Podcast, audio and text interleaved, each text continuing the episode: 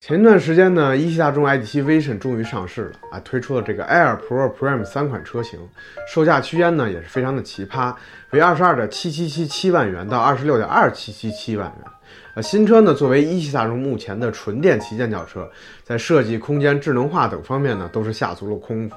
啊，外观造型方面呢，虽然属于这个萝卜青菜各有所爱，但是猫爸呢还是非常喜欢 ID.7 Vision 这个侧面的这个设计以及尾部造型。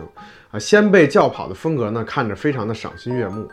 空间方面呢，新车也是颇有亮点，二九六五毫米的这个轴距呢，确实不小。和同价位的比亚迪汉 EV 以及特斯拉 Model 3相比呢，也是空间表现更为出色的。从这点看呢，说明一汽大众的是真的非常懂中国消费者。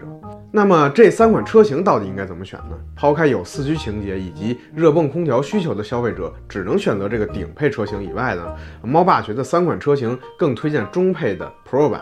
首先比高配呢便宜二点五万啊，却拥有更长的六百四十二公里的续航里程，高配则是五百七十公里。其次，Pro 版作为中配，只少了四驱以及热泵空调两个核心配置啊，甚至还多了方向盘加热啊，前后排座椅加热啊，后排独立空调以及车载空气净化器等实用配置啊，更适合大多数消费者的使用场景。